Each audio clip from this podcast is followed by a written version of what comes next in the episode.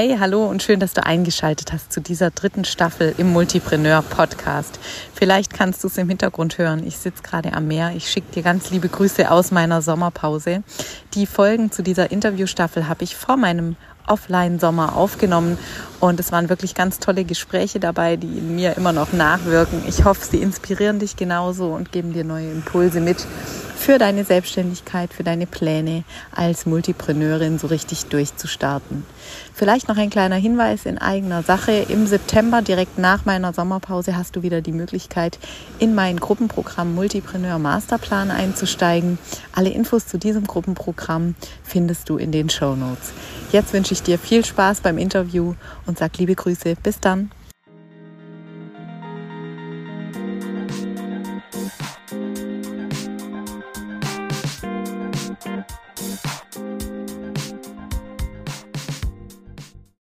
Ja, hallo und herzlich willkommen zu einer neuen Folge im Multipreneur Podcast. Wir stecken ja mitten in der dritten Staffel, die voll gespickt ist mit tollen Interviews und heute habe ich eine ganz, ganz spannende Frau zu Gast. Wir kennen uns schon online, äh, sind uns bisher virtuell begegnet und jetzt sitzen wir uns ja immer noch virtuell, aber immerhin mal mit Bewegtbild gegenüber. Äh, zu Gast ist heute Bianca Fritz. Schön, dass du da bist, Bianca.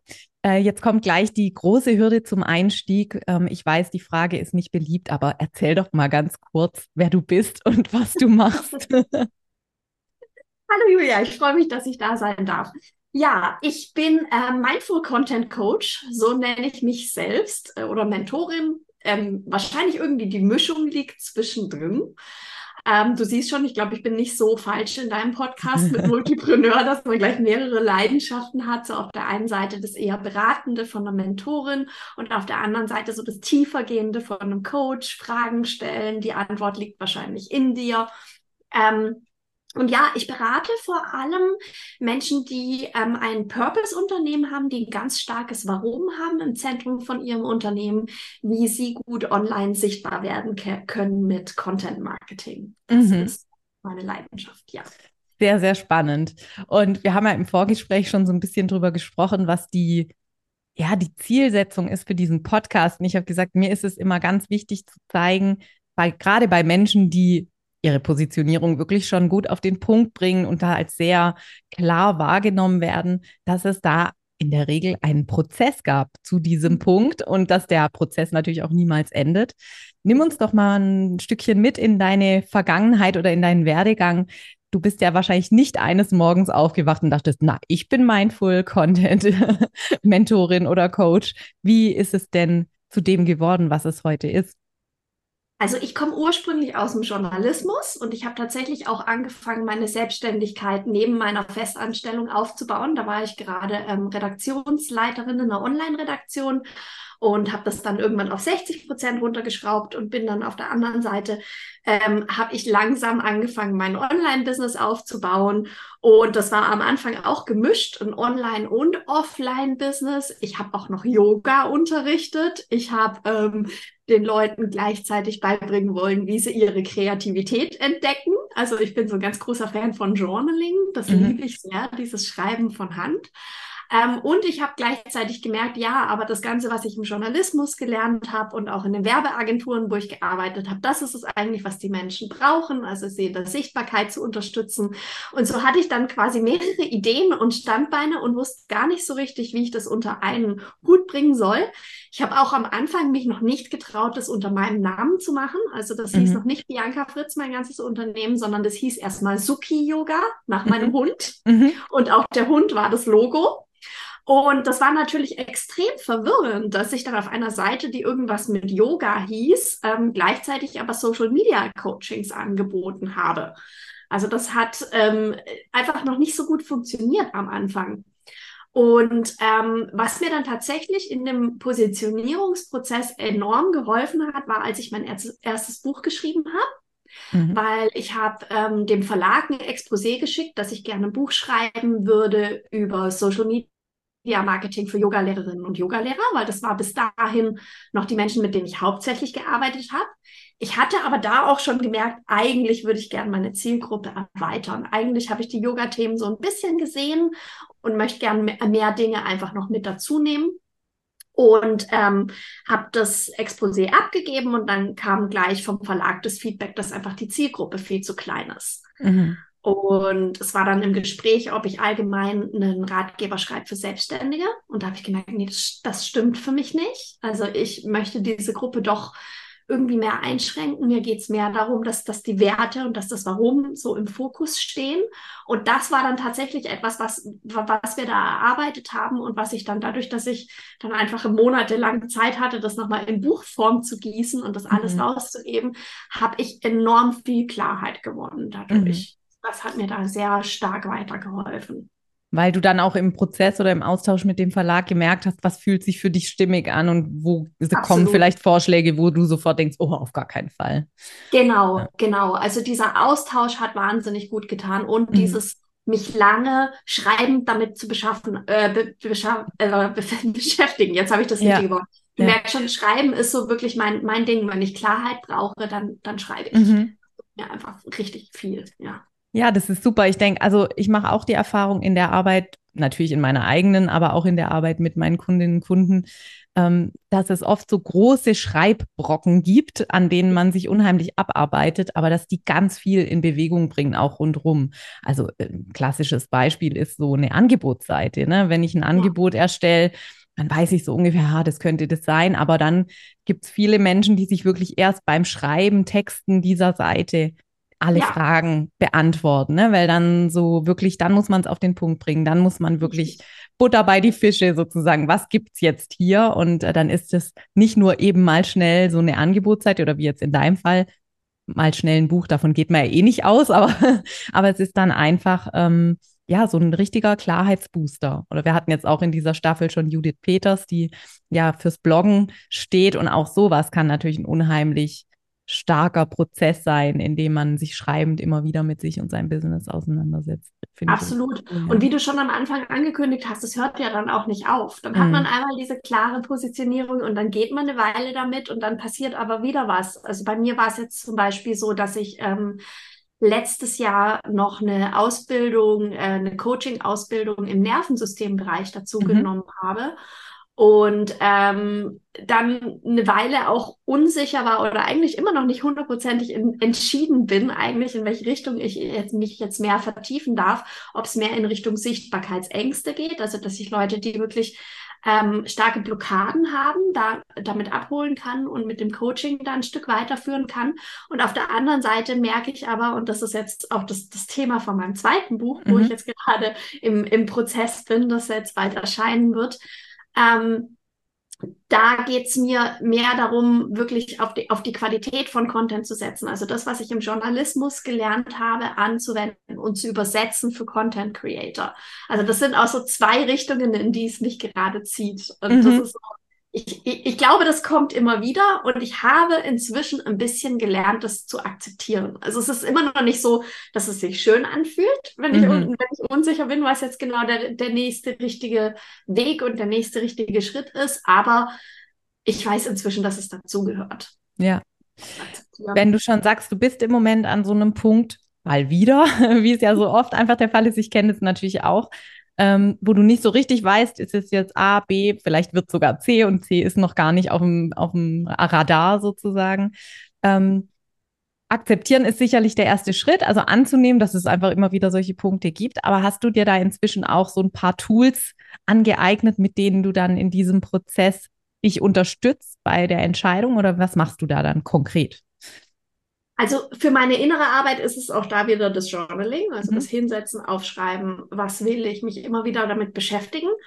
Und ähm, ich habe aber auch gemerkt, dass es mir tatsächlich sehr, sehr viel hilft, ähm, eben wenn ich das Feedback von außen bekomme. Also ich mhm. gehe dann tatsächlich auch einfach mal mit beidem nach außen und schaue, was passiert. Vielleicht noch nicht im ganz großen Rahmen, aber in einem kleineren Rahmen. Also ich habe zum Beispiel für das ganze Thema Nervensystem und Social Media Marketing, wie das zusammenhängt, habe ich einfach mal ein E-Book rausgebracht ähm, und habe dann gemerkt, so, oh, das fügt sich eigentlich sehr gut mit meinem Programm zusammen und habe das dann dort vorgeschalten und da ein Funnel aufgebaut. Das hat sehr gut funktioniert in dem Bereich Ähm, und ja, bei dem anderen eben habe ich jetzt wieder das, das, große Glück gehabt, dass ich mir diese Zeit nehmen kann, tief zu gehen und ähm, da die Klarheit reinzubringen, da meine eigene Methode zu machen. Ähm, habe erste eins zu eins Kundinnen, die wirklich fortgeschrittener sind, auch mit Content, wo sie sagen, ja, wir verkaufen schon und uns geht's jetzt aber darum, die Qualität von dem Content zu steigern, damit wir unseren Verkauf auch skalieren können. Mhm. Mhm. Also das heißt sozusagen, so schnell wie möglich einfach auch mal testen. Du hast gerade schon gesagt, mal ein Freebie erstellen, mal ja. gucken, ob das funktioniert. Ähm, was sind da für dich so die größten Hürden, die du überwindest, wenn du was testest? Ähm, es ist immer so die Angst, dass ich das Bild, das die Menschen im Moment von mir außen haben, verwässere. Mhm, mh. Das ist natürlich immer so ein Ding, ähm, wo ich denke, verwirre ich jetzt? Und ich merke es auch hin und wieder, dass auf meinen Social-Media-Kanälen, wenn ich die Leute mal frage, wofür ich stehe, da kommen dann doch unterschiedliche Antworten, wo ich denke, okay, darfst du mal wieder ein bisschen klarer werden, darfst du mal wieder ein bisschen klarer formulieren. Ähm, was aber ta da tatsächlich auch hilft, ist, ähm, wenn man in der Kommunikation auch da immer wieder zum Warum zurückkommt. Mhm. Weil äh, keine dieser Ideen, die ich habe, erfüllt nicht auf irgendeine Art und Weise mein Warum. Mhm. Ich bin mir manchmal einfach unsicher, welche es jetzt auf die stärkste Art und Weise und auf die beste Art und Weise erfüllt. Das macht es dann manchmal ein bisschen schwierig. Aber wenn ich quasi immer wieder erkläre, warum ich jetzt in eine Richtung gehe, ähm, dann können die Leute meistens auch mitgehen. Ja, also das finde ich auch einen total wichtigen Punkt, dieses diese Verantwortung dafür, die Leute mitzunehmen. Ich meine, wir kennen es ja auch schon aus persönlichen Gesprächen in der Familie mit Freunden oder so. Da sitzt man, ist in geselliger Runde, unterhält sich und dann kommt einem ein neuer Gedanke, man wirft den so ein. Im Kopf hat man die drei Schritte zwischendrin noch gemacht, aber man hat mhm. sie nicht ausgesprochen. Und dann ja. sitzt uns die Freundin, der Partner mit leerem Blick gegenüber und so, äh, wie kommst denn du jetzt da drauf? Ja. Ähm, und, und das dürfen wir natürlich im Business, also das dürfen wir natürlich äh, machen, wann wir wollen, aber es, es, hilft uns halt einfach ähm, bei der Kommunikation nach außen, wenn wir diese drei Schritte auch sichtbar machen, die wir dazwischen drin denken. Ne? Und wenn wir es immer wieder erklären, wenn wir halt mehrere Dinge ausprobieren wollen, sind wir in der Verantwortung, einfach auch mehr darüber zu sprechen. Ja, dann ist es halt ja. halt nicht so reduziert. Die Komplexität spiegelt sich natürlich schon irgendwie wieder. Du bist und ja die meisten Leute ja. finden das ja total spannend, mhm. so einen Weg zu beobachten, also zu gucken, woher kommst du, wie gehst du und so weiter. Also gerade wenn man, wenn man selber auf irgendeine Art und Weise in einem Businessbereich tätig ist, jetzt bei mir eben das Thema Marketing, dann finden das die Leute auch total spannend, wie sich das bei mir entwickelt hat. Mhm. Also das eben, äh, muss nicht von Anfang an perfekt sein. Das ist eine Binsenweisheit, aber es, es, stimmt einfach. Ja, ja, es fällt natürlich einem selber dann schwer, auch wenn man es theoretisch weiß, denkt man immer, aber ich möchte es doch trotzdem perfekt machen. Und es wird äh, auch nicht leichter, je mehr Menschen einem zugucken. Ja. Also es braucht dann jedes Mal wieder ein bisschen mehr Mut, mhm. also dann, dann nochmal die Richtung zu ändern und vielleicht auch mal was fallen zu lassen und so. Das finde ich übrigens in dem ganzen Prozess das Schwierigste. Mhm. Also, weil ich würde ja am allerliebsten dann die anderen Sachen trotzdem noch beibehalten und wenn man dann einfach merkt, ähm, alles auf einmal ist für eine Person, selbst wenn sie sich auch schon Teamunterstützung holt und so ein wenig viel.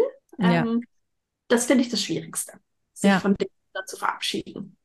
Ja, also das finde ich tatsächlich auch, weil alles haben, hat sich ja irgendwie, hat ja Geld oder Zeit oder Mühe oder alles auf einmal gekostet. Ne? Alles war irgendwie ein, ein, ein, Wachstumsprozess auch. Und dann zu sagen, ja, und jetzt hat sich das irgendwie überholt, jetzt ist es nicht mehr das, was mich gerade weiterbringt.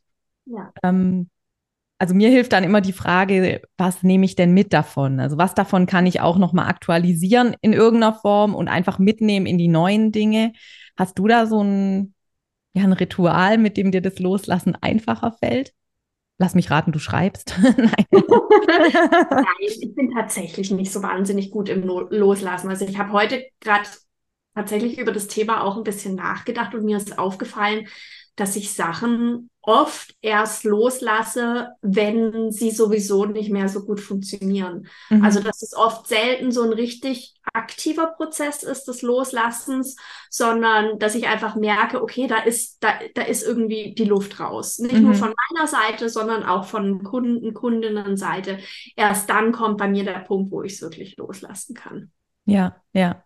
Also, dass du merkst, der Bedarf ist nicht mehr so da oder die Themen verschieben ja. sich irgendwie und es ist nicht mehr so auf dem Punkt, wie es vielleicht noch vor ein paar Monaten war. Okay, spannend.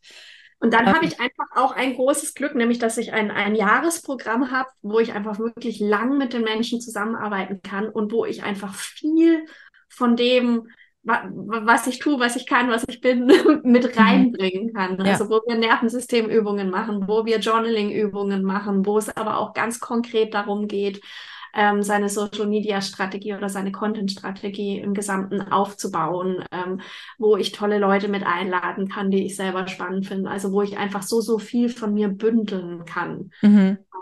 Das ist einfach auch ein gutes Format in dem Sinne, für mich auch als Anbieterin. Ja, ja auch als, als Spielfläche in Anführungsstrichen, ja. ne? um mal zu gucken, wie klappt es denn bei den Leuten, die schon in meinem Programm sind? Wenn es da gut ankommt und ich mehr von diesen Menschen haben will, dann ist es ja ein gutes Zeichen. Wenn was sich in so einem Rahmen nicht bewährt, dann ist es wahrscheinlich auch keine gute Idee, damit noch breiter nach draußen zu gehen, weil wenn da deine idealen Kundinnen und Kunden sind, dann warum solltest du dann davon abweichen, was die möchten? Ne?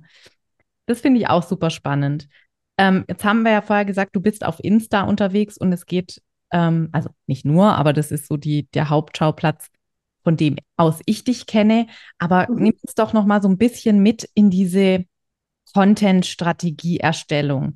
Also ich mhm. gehe mal davon aus, du stellst eigentlich kein Tool ins Zentrum, sondern was anderes. Wie gehst du daran an so einen, wenn wir sagen, wertvollen Content oder qualitativ hochwertigen Content? Ja, also ähm, wir entwickeln das eigentlich wirklich vom, vom Warum über mhm. das Für welches Ziel und dann kommt die Frage nach dem Wo mhm. in der Strategie, also in dem Aufbau, in, im, im Aufbau der Strategie.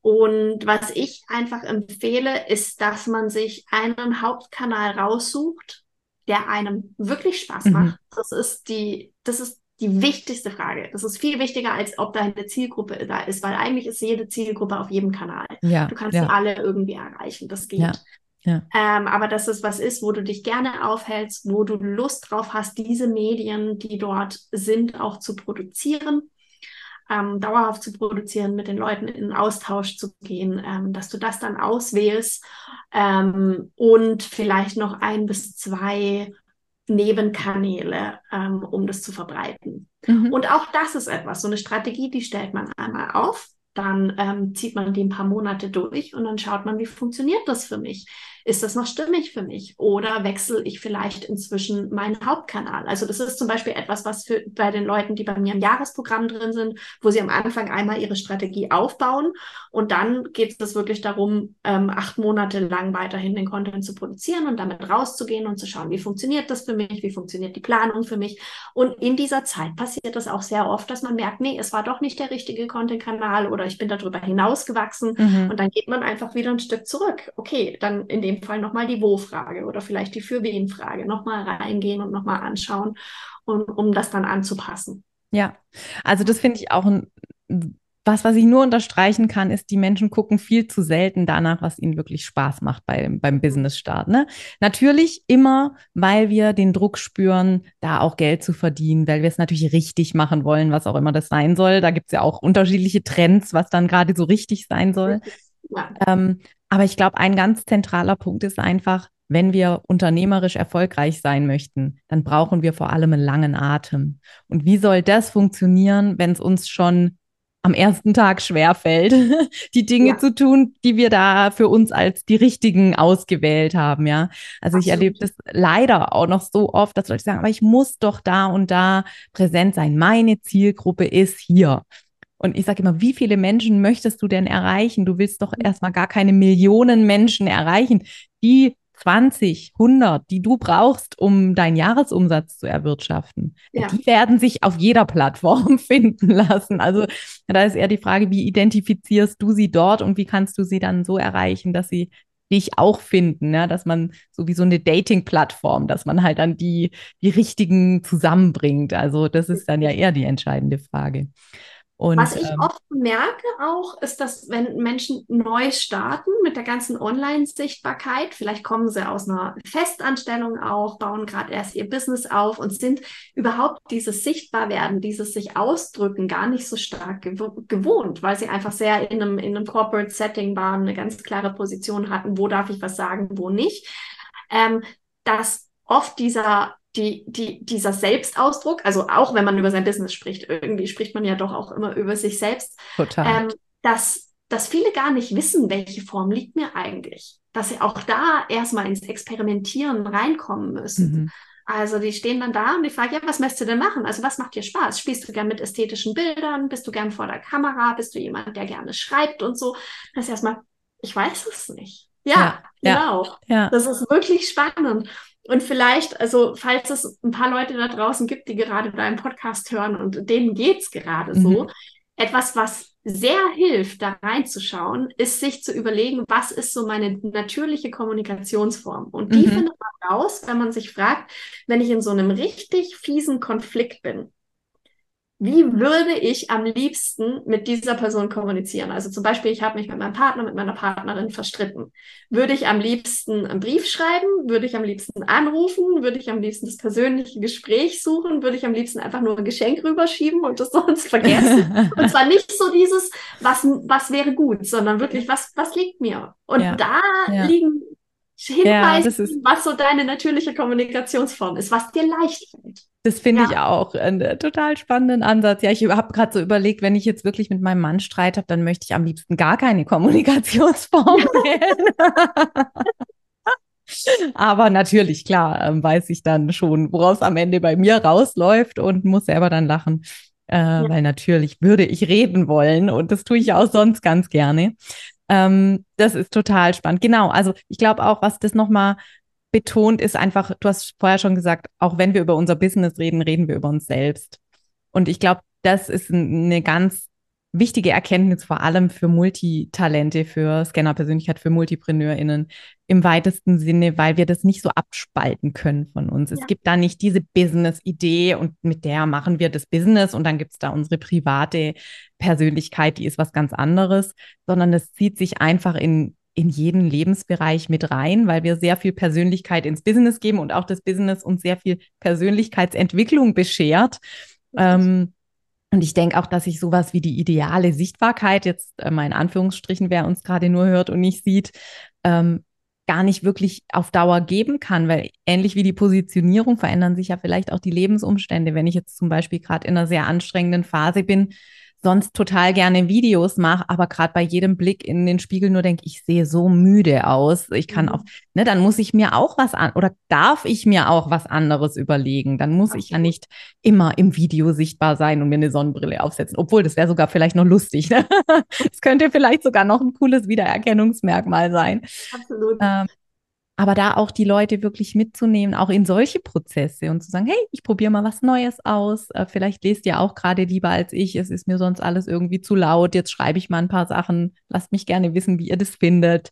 Ähm, genau. Eigentlich macht genau das genau. ja die Verbindung aus, die wir herstellen möchten. Und ruhig auch da. Also ich, ich meine, wir fragen uns so oft, was heißt Authentizität? Authentizität mhm. heißt, dass man das einfach auch mal sagt hey, mhm. ich sehe gerade so müde aus, ich gehe nicht vor die Kamera. Ich möchte ja. einfach gerade nicht. Ja. Aber ich probiere was Neues aus. Wie gefällt es ja. euch? Ja, also quasi immer noch so ein bisschen die Metaebene auch mitzuschicken mhm. und das in den Kontext einzubetten, in dem wir kommunizieren, aber auch in dem zum Beispiel eine neue Idee entstanden ist. Ja. Ähm, ich habe mir vorher eine Sache aufgeschrieben, weil ich sie nicht vergessen wollte. Ähm, und zwar äh, hast du ja schon jetzt betont, wie wichtig das Schreiben für dich ist. Und du hast ja da auch einen besonderen, eine besondere Zeit im Jahr, in der du andere immer einlädst, mitzuschreiben, und zwar rund um die Rauhnächte.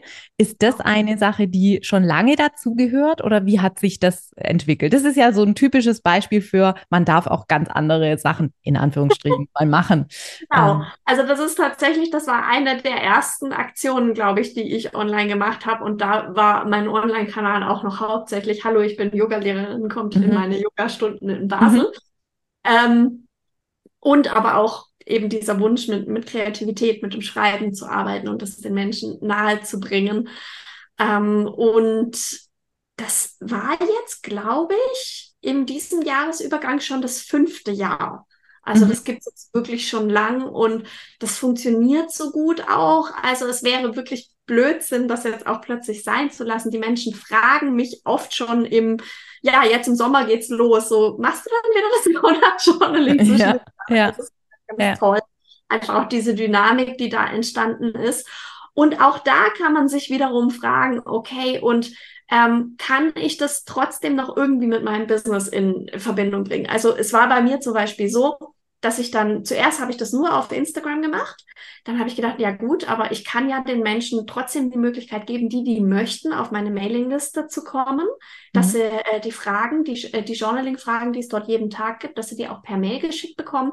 Und dann habe ich da einfach jedes Mal 300, 400 Adressen bekommen, die aber eigentlich mit ähm, mit Content nicht unbedingt etwas zu tun hatten. Ja. Und was ich jetzt dieses Jahr zum ersten Mal gemacht habe, auch weil mir irgendwann diese Idee kam, weil ich das selber bei mir beobachtet habe, dass wenn ich morgens ähm, journale, dass ich oft ähm, danach eine Content-Idee habe, die tiefer geht als alle Content-Ideen, die ich einfach nur mache, wenn ich eine Mindmap mache. So mhm. welche, welche mhm. über welche Dinge könnte ich Content machen.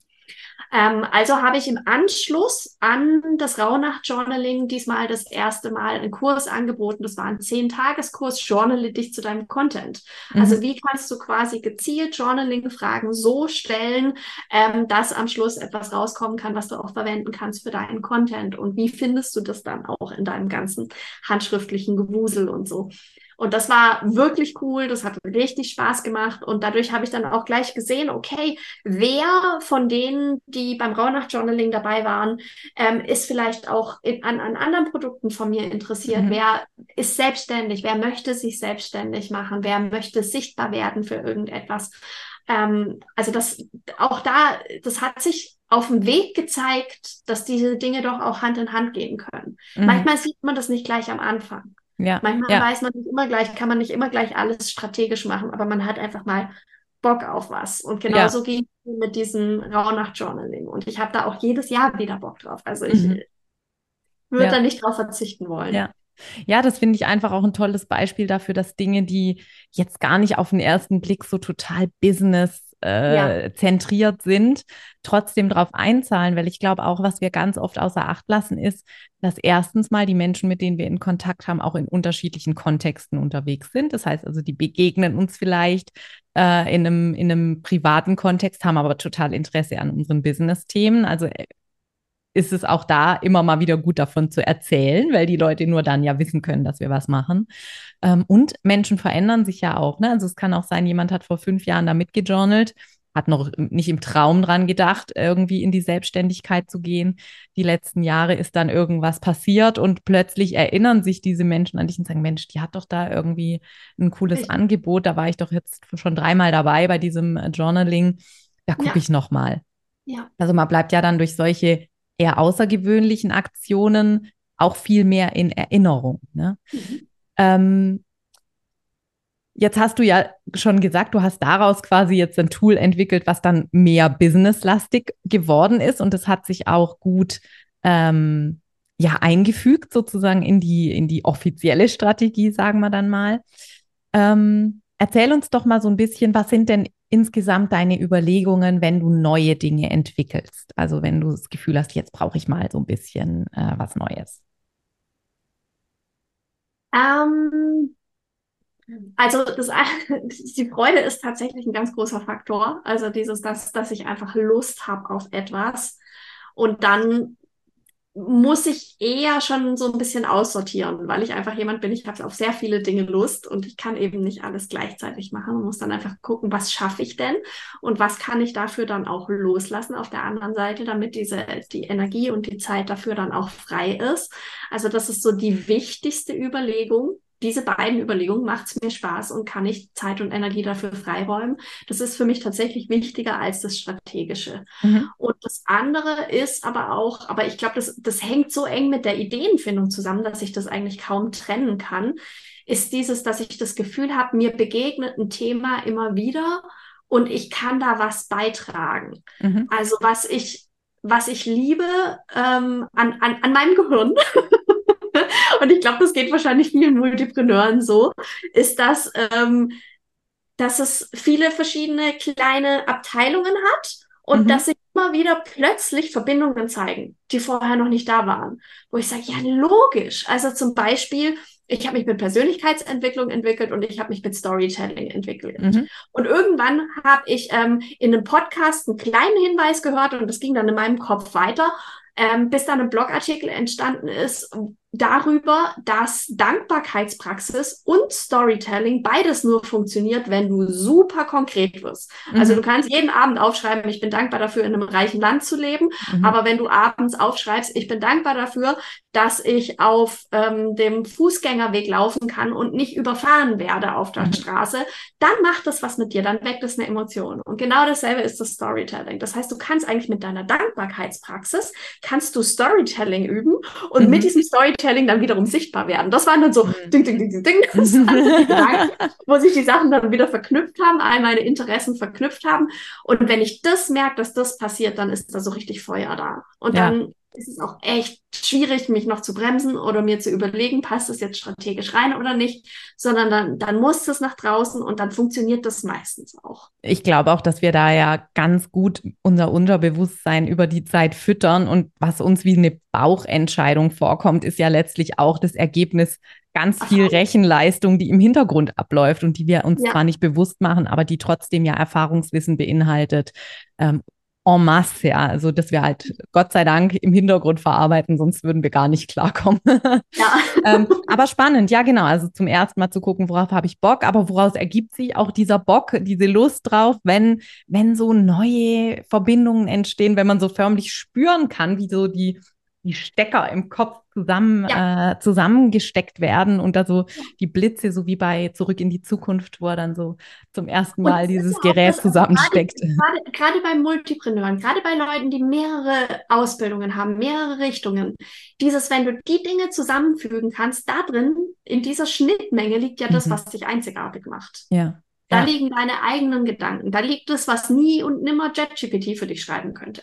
Genau, ja. Und absolut auch das, was dich, ja, was, was, was so die, die Zone of Genius ist, so in der man sich dann auch am wohlsten fühlt, ne? weil sich plötzlich dieses, dieses Entscheiden nicht mehr wie ein Verzicht anfühlt, sondern wie immer nur noch mehr zu dem zu werden, was wir eh schon sind. Und nicht ja. mehr so ein Weglassen, sondern eher so ein alles zusammenbringen. Und da, wo alles zusammenkommt, da ist es ja am dichtesten und fühlt sich auch wirklich am besten an.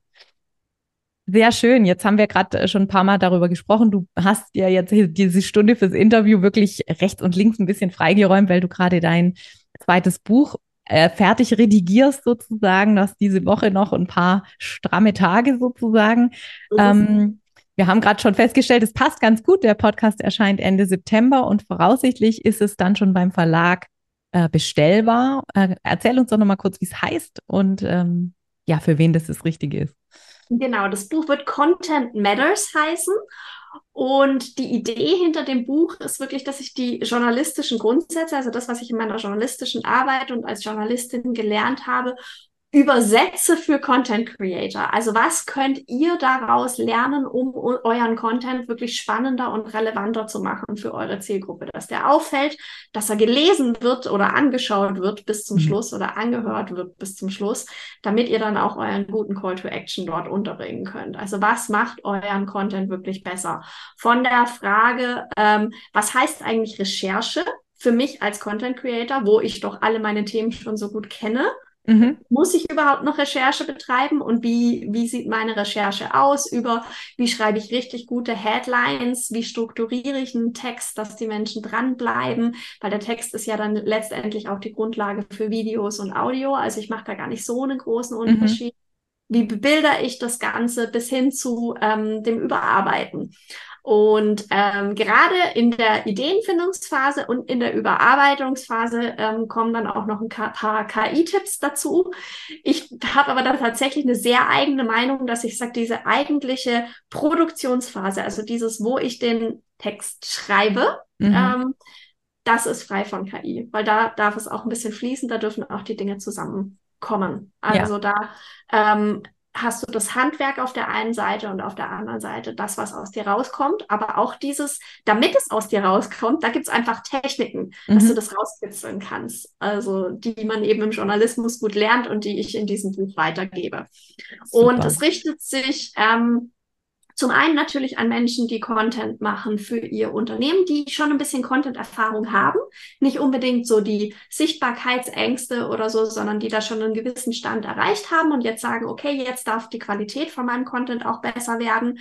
Und aber auch an Content Creator in Agenturen, in Redaktionen und so weiter, die keine journalistische Ausbildung mhm. haben und die sagen, sie möchten da ein bisschen mehr Fundament runterbringen. Super, das klingt echt total interessant. Also ich bin schon neugierig, obwohl ich ja auch einen äh, journalistischen Hintergrund habe, habe ja auch so ein bisschen Tageszeitungsschule äh, durchlaufen, aber das ist schon sehr lange her und äh, das, das war noch sozusagen in der Prä-Online-Zeit fast. Also das ist schon, ähm, schon eine Weile her. Sehr schön. Dann verlinken wir natürlich alles, was dahin führt, in die Show Notes. Du hattest auch vor, rund um den Buchlaunch noch so eine kleine Aktion zu machen. Das steht Definitiv. Da wird auf jeden Fall was stattfinden. Es darf noch in, in, mir ein bisschen reifen, was genau es wird, aber es sind schon viele Ideen da. Genau, aber wenn das dann spruchreif ist, dann haben wir noch Zeit, es auch in die Show Notes zu packen. Das heißt, wenn der Podcast erscheint, dann findet ihr das da schon. Ähm, Vielen, vielen Dank für deine Zeit, Bianca. Es war ein total schönes Gespräch. Ich glaube, bei vielen Themen nicken wir uns eifrig zu. Für alle, die uns jetzt nur zugehört haben und nicht das Video gesehen haben, äh, wir haben sehr oft äh, wissend äh, gelächelt. Also es ist ein Prozess, es entwickelt sich immer weiter und die wenn es Spaß macht, wenn sich irgendwie so anfühlt, als würden wir da wirklich in unsere Zone of Genius kommen, dann sind wir meistens auf einem ganz guten Weg und können das dann auch ja, mit leichtem Herzen mal ausprobieren. Und für alle, die gerne schreiben, ich denke, das Tool ist wirklich absolut perfekt, um da Klarheit zu unterstützen, Klarheit zu gewinnen. Also das ähm, erlebe ich auch immer wieder, ist wirklich eine gute Inspiration. Vielen, vielen Dank für deine Zeit und dass du da warst. Ich freue mich schon, wenn wir mal wieder Zeit für ein nächstes Gespräch finden. ich fand es auch sehr schön. Vielen Dank, Julia. Bis dann. Ciao.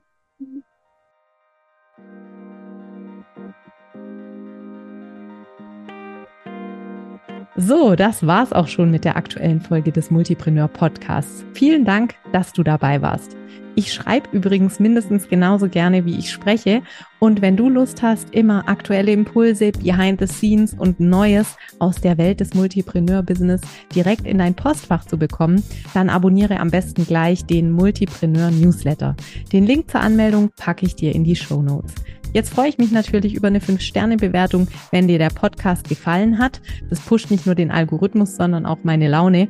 Und für dich gibt's Karma-Punkte gratis obendrauf. Ich freue mich, wenn wir uns bald wieder lesen oder hören und sag bis dahin, ciao!